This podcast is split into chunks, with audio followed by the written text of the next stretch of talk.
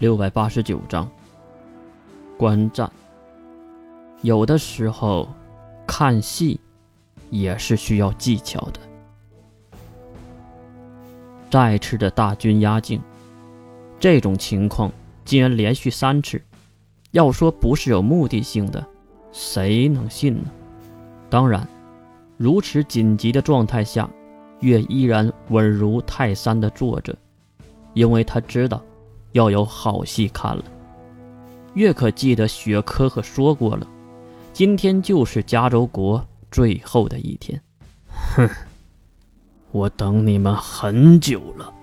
银龙脱掉外套，并看向了下面献花的民众们，他们也是突然停下了运动，并看向空中的报纸。原来如此啊！整个城内，目前能看得到的人。全部都是能力者吗？月被这种运筹帷幄的计划惊愕到了，虽然只是一点点。来呀，我倒想看看，你们能有什么能耐！人龙怒吼着，空中的包纸中落下两个人形的身影。月急忙挑开眼罩，睁开右眼，原来是两个陌生的面孔。两人一一落地，并扯开自己的白大褂，上前行礼。在下潘多拉第六使命之徒钟离海月。这是一位白发的少年，面无表情。然后另一个也开口了：“在下潘多拉第七使命之徒钟圣海月。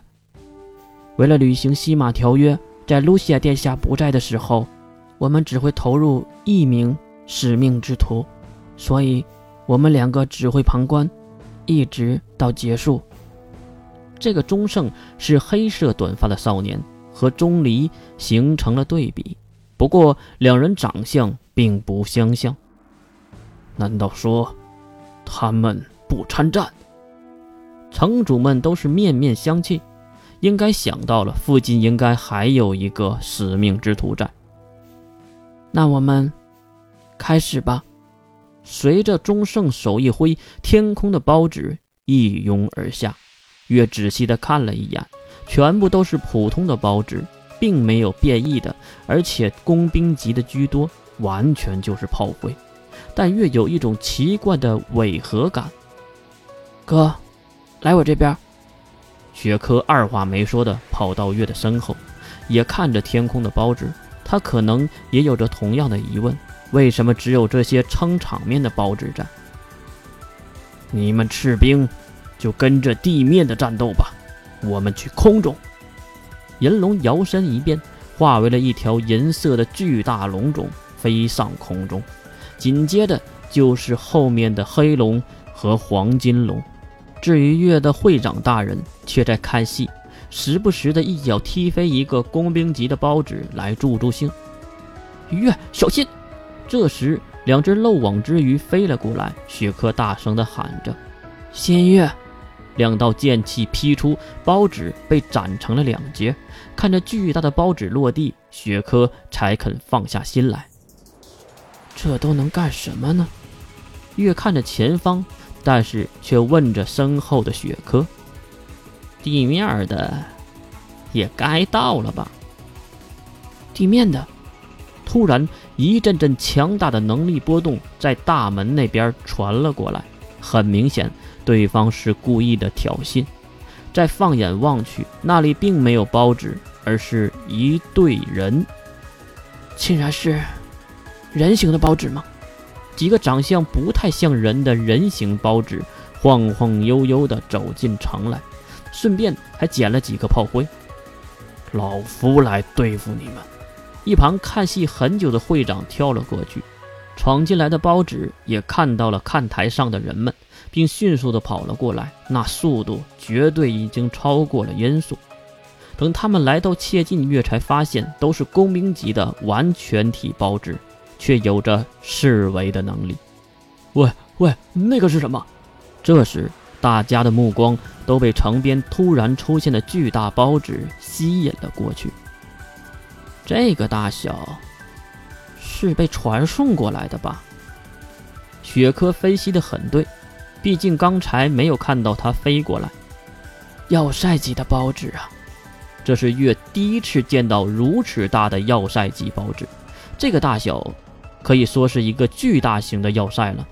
而且它刚出现就摆出了动作，是包纸吐息。奔跑的会长龙驹发现了问题，那个要塞级的乌龟形状的包纸张开了口气，一股股压缩的能量集合了起来。他这一炮估计能毁了半个城市。他妈的！会长龙驹摇身一变，化为了巨大的西方龙种，而且这个个头竟然和要塞包纸一样的大。话说，这个就是巨龙吗？还真是巨大呀！真是废话。雪珂和月在一旁不仅看戏，还嚼着舌头，仿佛是现场解说一样。不过也没什么，毕竟月要保护这个什么都不会的雪珂。本着看热闹不怕事儿大的原则，月退后了几步，因为那几个人形的小队已经到达了看台之上。可能月的能力波动太低，对方没有理会他。而是出列一个，并冲向了赤兵的两位城主。两位女性真是巾帼不让须眉，紧接着对着包纸迎了上去。话说，你们魔法师不是喜欢近战的吗？随着月的吐槽，两边已经交手。怀香秒了他，秒了！你还真是大言不惭。这冲上去的包纸，怎么看都有侍卫的能力吧？这话是雪珂说的，虽然他不是什么厉害的能力者，但是这点儿他还是看得出的。颤抖吧！烈焰城主马上掏出了法杖，并指向天空。火焰龙卷之舞！突然脚下出现了魔法阵，但是太慢了，包纸已经来到了切近，并一拳挥舞了下来。没想到的是，打在了无形的屏障之上。谁说？喊什么就要放什么了，我操，这个娘们儿她耍赖呀！你这个样子，你家里知道吗？月这个话应该是那个包纸说才对呀。再看回声，那个丰满的女人还是原地念咒，她的魔法都是超长吟唱的吗？火焰迸射，又是瞬发的四维火焰，不过秉承了绝对不会放说出来的魔法为宗旨，一只带着火焰的凤凰跳出了魔法阵。一下子就撞在了包纸的身边，其实包纸也跑了一圈，看着跑不过，就只能认怂了。而这个凤凰也可真不简单，犹如一枚爱国者导弹一般，看着不大，而威力十足。轰隆的一声，将整个看台全部轰飞，甚至地面还出现了一个大坑。月也是抱着雪珂跳到了远方，落地后继续看着热闹。